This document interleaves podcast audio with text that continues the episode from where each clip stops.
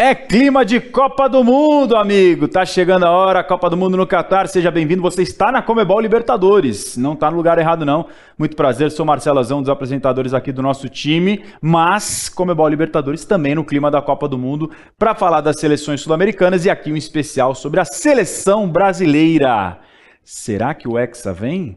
Comenta aqui que eu quero saber a sua opinião. Se você está na expectativa, se você está no mood empolgou ou mais pé no chão como, por exemplo, eu já repasso a pergunta aqui para o nosso estúdio, ela que está comigo, sempre estilosa, Dai Natália. Tudo bem, Dai? Tudo certo, mas eu tô no mood uhul, entendeu? Eu tô... Empolgou? Ah, tô empolgada, né? Agora eu tô. Agora, porque aí finalizou Comebol Libertadores, Sul-Americana, e o foco é outro. Agora é Copa do Mundo também, obviamente, Brasileirão, tudo finalizado, assim, tudo no check.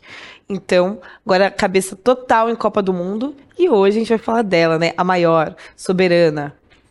A maior. Ninguém se iguala à seleção brasileira. Mas eu quero uma resposta sim ou não. Gostou da convocação do Tite? Gostei. Gostei. Apesar do Daniel Alves ter sido uma polêmica, e confesso, não vou mentir não, que eu olhei e fiquei, eu entendi. Você gostou? Nossa, que... A expressão de Gente, tudo. é porque eu, eu fico... É uma mulher comuni... muito expressiva. eu fico me comunicando por figurinha no WhatsApp e aí isso acabou com tudo, assim.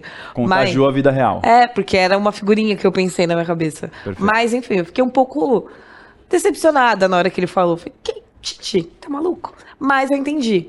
Acho que tem vários motivos para que Daniel Alves para o Daniel Alves estar nessa lista, né? Mas, no geral, não me surpreendeu, né? Foi aquilo que acho que todo mundo esperava, pensando ali nesse ciclo, né? Que antecede a Copa do Mundo.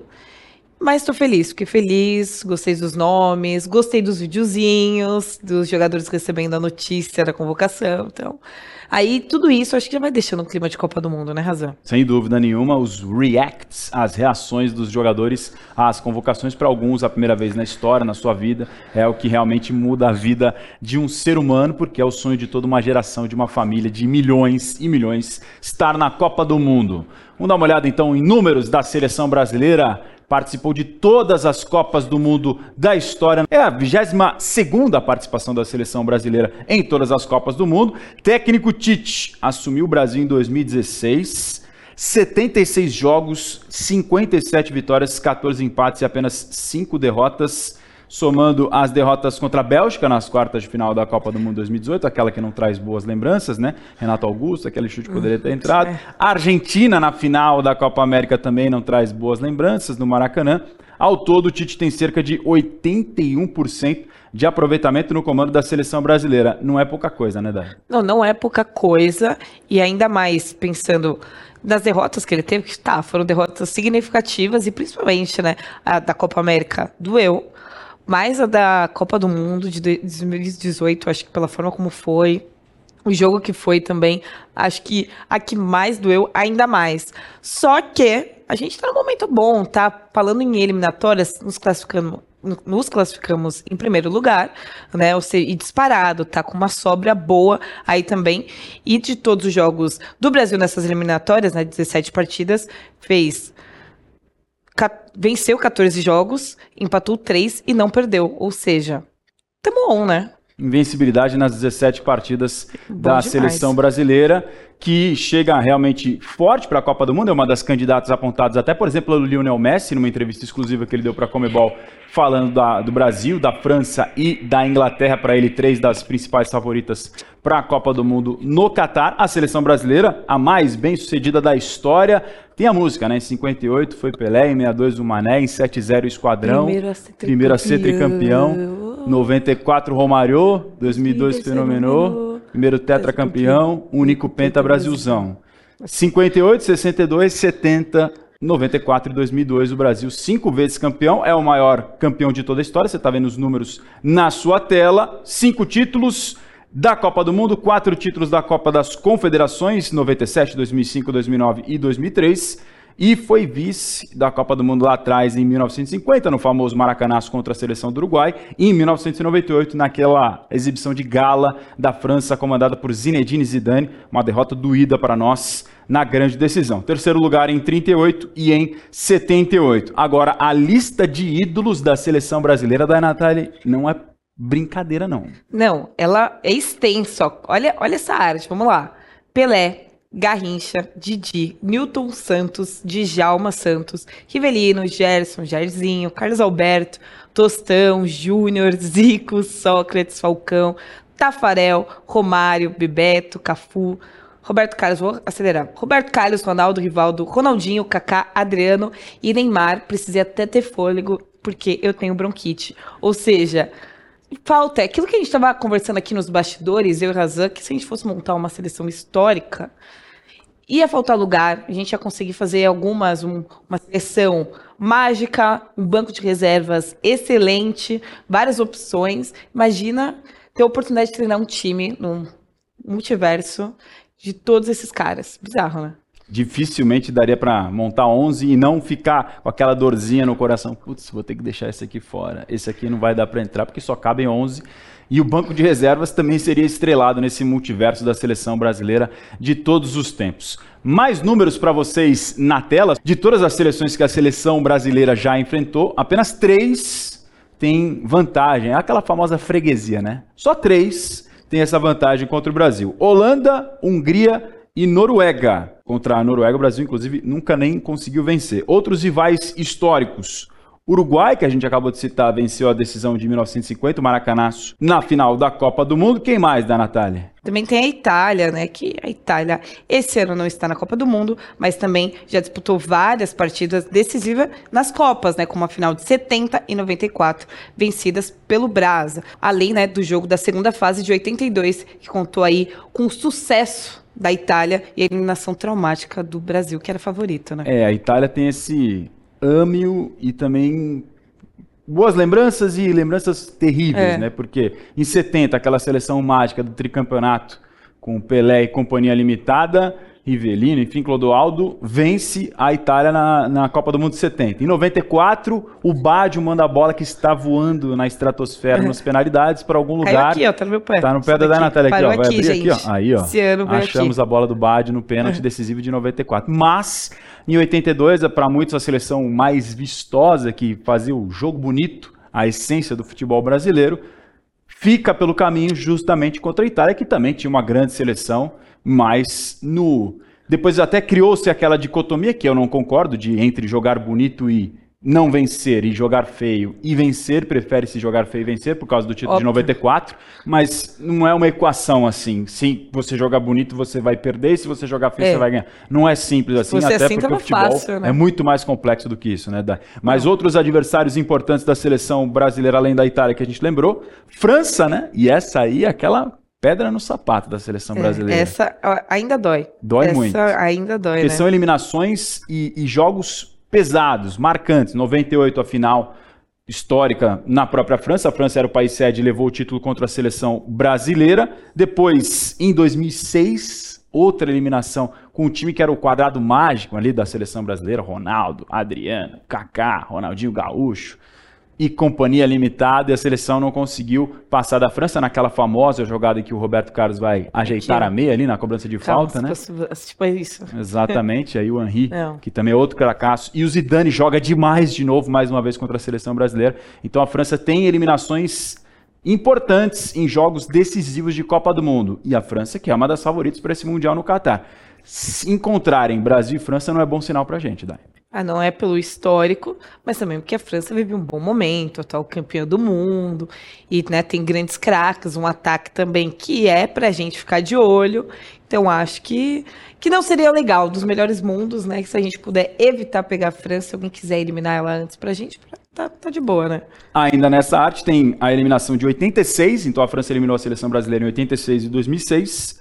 E em 58, o Brasil, quando foi campeão pela primeira vez na história, venceu a França, então favorita, na semifinal. Falamos do Uruguai, da Itália, da França e tem também a Holanda, da Natália. É que também tem histórico um pouco mais recente, né, que foi meio traumático para mim em 2010, porque eu lembro muito, mas que era um jogo que estava na mão do Brasil, né? Viram 1 a 0. Todo mundo achava que é. o Brasil joga muito bem com 1 a 0 no primeiro tempo, por seleção do Dunga, e aí vem o fatídico lance Felipe Melo, Júlio César é sai mal. Olha, isso, pra, isso foi traumático, porque... Melo é expulso? Eu tenho 23 anos, né? Então, Você jogar na cara? É. não, é, eu queria, por exemplo, eu era nascida, mas eu não lembro de 2002, eu gostaria muito. Mas 2010 acho que foi a, minha, a primeira lembrança. A sua Copa. Foi, que eu lembro tudo. E aí, 2010, acho que da minha geração foi a Copa mais traumática. Mas falando de Holanda, ah, né, além desse histórico jogo aí de 2010, que deu muito ruim pra gente, também tem o sucesso do Brasil em 94 e 98, e também para a Holanda, né, como eu falei, em 2010, 2014 e também lá atrás, em 1974. 2014, jogo de terceiro e quarto, que o Brasil vinha de uma paulada de 7 a 1 é. da Alemanha, perde depois para a Holanda e... É. E nove... não doeu tanto porque ele já estava, né? É, já estava anestesiado. É né? É igual o meme lá do Naruto que o cara mostra assim um rombo no peito, assim, tá vendo? Nem dói mais. É, Era o é Brasil é depois na disputa do terceiro e quarto. É isso, aqui ele já tava já calejado. Já foi, calejou, já foi, já foi. É? E na caminhada de 98, uma, uma definição emocionante com o Tafaré, sendo muito decisivo também contra a Holanda. O Tafaré é o grande goleiro da história da seleção brasileira. Então temos boas e más aí com a seleção holandesa. Falamos de momentos históricos, de grandes craques, ídolos falamos de adversários indigestos e vamos dar uma olhada agora em grandes nomes individualmente da seleção brasileira, com números para você na tela. Artilheiros em Copas do Mundo. O homem que chegou a ser o maior artilheiro da história de todas as Copas foi ultrapassado recentemente pelo Miroslav Klose da Alemanha, mas até pouco tempo atrás o Ronaldo era o maior goleador de todos os tempos com 15 gols marcados, atuou nas Copas de 98 com 4 gols, 2002 com 8 gols e 2006 com mais três gols o Ronaldo. Depois vem Pelé, com 12 gols nas Copas de 58, 62, 66 e 70, quatro Copas do Mundo. Pelé que ganha a primeira. Era um pré-adolescente, mais novo do que Dai Natali quando ganhou sua primeira Copa do Mundo lá atrás, em 58. Em terceiro, no top 3 desses maiores artilheiros da história das Copas do Brasil, Vavá, Jairzinho e Ademir de Menezes, com nove gols cada um deles. Rivaldo e Leônidas da Silva, 8 gols. Careca, 7. Bebeto Rivelino e Neymar, 6 gols. Garrincha, Romário e Zico, 5 gols cada um deles. Esses artilheiros da seleção em Copas. E quem mais tem jogos pela seleção brasileira da Natália? A lista muito boa e já começa com ele, Cafu, que tem aí 142 partidas fez só quatro gols, mas é o Cafu, indiscutível. Jardim indiscutível. Irene Eterno. Exatamente. Eu, quando eu falei do nome do Cafu, acho que todo mundo, também no nosso imaginário, essa cena dele levantando a taça da Copa do Mundo. Em segundo lugar, vem Roberto Carlos com 125 partidas e 11 gols. A gente mencionou esse momento não muito bom, né, em 2006, mas também está aí com o um nome na história da seleção brasileira, obviamente. Em terceiro lugar, ele, polêmico, Daniel Alves, com 124 partidas e 8 gols aí desde 2006. Maior vencedor da história do futebol em troféus conquistados, o Daniel Alves. É isso, já é histórico. E aí, por último ali, tá o Neymar em quarto lugar, com 121 partidas e 75 gols desde 2010 também, uma marca histórica do Neymar que está escalando essa artilharia aí geral da seleção brasileira. O Thiago Silva, que é o nome que a gente tem que destacar, até porque ele está convocado, ele está na 11ª posição com 96 jogos e 7 gols, e aí está nessa caminhada desde 2008, e é o zagueiro com mais partidas com a camisa da seleção, aí totalizando esses 109 jogos. Thiago Silva, que pelo que se dá a entender nas entrevistas do Tite, na ausência do Daniel Alves no time titular, se ele não for como é a expectativa e que jogue o Danilo, o Thiago Silva se imagina que inicialmente possa ser o capitão, porque no ciclo de 2018 até 2022, ele foi o segundo jogador que mais vezes usou a tarja de capitão, atrás justamente do Daniel Alves. Então, na ausência do Daniel Alves, imagina-se que hierarquicamente quem vem logo atrás é o Thiago Silva. Isso na teoria. Na prática, a gente vai ver exatamente nos jogos no Catar. Falamos de artilheiros da seleção brasileira em Copas, de mais partidas. Temos os artilheiros geral, e aí o Neymar está perto do Pelé nessa contagem que tem alguns números que, se você buscar na rede mundial da internet, a web, você vai uhum. talvez encontrar divergências nos números dos gols do Rei Pelé, porque tem uma contagem oficial de da FIFA, que ela considera alguns critérios, e a CBF, por exemplo, tem outros critérios para considerar os seus gols. Nessa que é mais universal pela FIFA, por exemplo, o Pelé tem 77 gols em 92 jogos, o Neymar está logo ali atrás, com 75 gols em 121 jogos, e depois o Ronaldo, 62 gols em 98 jogos. Nada mal para esse top 3, hein, Dai? Não, nada mal, e o Neymar, como dessa, desse top 3, é o único jogador em atuação, tem tudo para virar o maior artilheiro da seleção brasileira.